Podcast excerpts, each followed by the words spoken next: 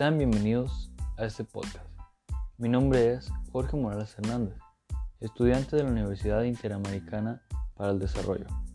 El tema del cual les hablaré es relación entre la voluntad y la libertad para comprender la estructura del acto voluntario libre. Entre las características más importantes que dan esencia al ser humano se encuentran la voluntad y la libertad. Para la psicología, la voluntad es la capacidad de un ser racional para adoptar un determinado tipo de actitud o de postura. También se le denomina una capacidad para realizar determinadas acciones que de antemano se había fijado o propuesto el individuo. La filosofía, la voluntad ha derivado en diferentes campos. En ese devenir, los temas centrales de discusión han sido Dios y la razón. El acto humano se analiza a través de la voluntad y la libertad. Mediante estas facultades que ejerce el ser humano se puede cuestionar si ha obrado bien o ha hecho mal. El motivo es la acción consciente del fin y los medios que permiten conocer los alcances de la voluntad y la libertad de la persona. Puede entenderse como motivo todo aquello que impulsa a alcanzar un fin determinado por una acción consciente del fin a la anticipación ideal del resultado que pretende alcanzar.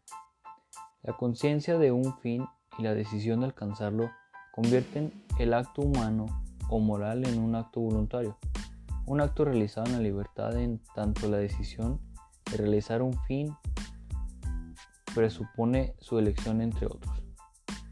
La libertad es uno de los valores universales más apreciados en relación con el perfeccionamiento personal y la realización del hombre. Sin la libertad perderíamos la oportunidad de encontrar el sentido de nuestra vida.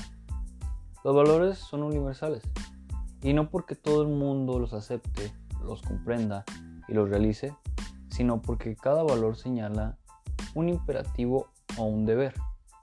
Es un ideal que cualquier persona humanizada debe poder reconocer y desear su realización. El ejercicio de la libertad se encuentra condicionado por el contexto, ya sea familiar o social. Entre otras palabras, la libertad humana es limitada. Sin embargo, tampoco podemos pensar que las limitaciones son absolutas.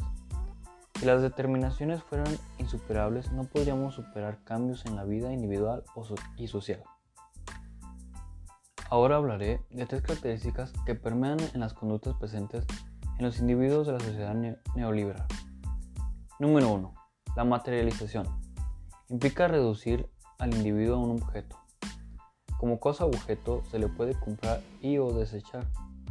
La conciencia del valor de la persona ha sido reemplazado por la sociedad, valorando más a los individuos por el dinero que posee que por méritos. Número 2. La inmediatez. El individuo quiere obtener las cosas o logros de manera inmediata y sin esfuerzo. Se construye una actitud egoísta e incluso intolerante. Número 3.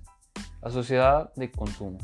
La idea de ser mejor persona se dirige a cualidades eternas no implican facultades del intelecto, lo espiritual o lo cultural. Se persigue tener riqueza, dinero, coche o lujos, en lugar de prosperidad, vida espiritual, armonía, salud y familia. Aquí haré un pequeño paréntesis para analizar las características. Creo que cualquier ser humano desea ser feliz a su voluntad. Algunas personas desean lo material y tal vez esté mal. Y muchas personas prefieren y desean lo primordial, que es la familia, salud y ser feliz a su manera libremente.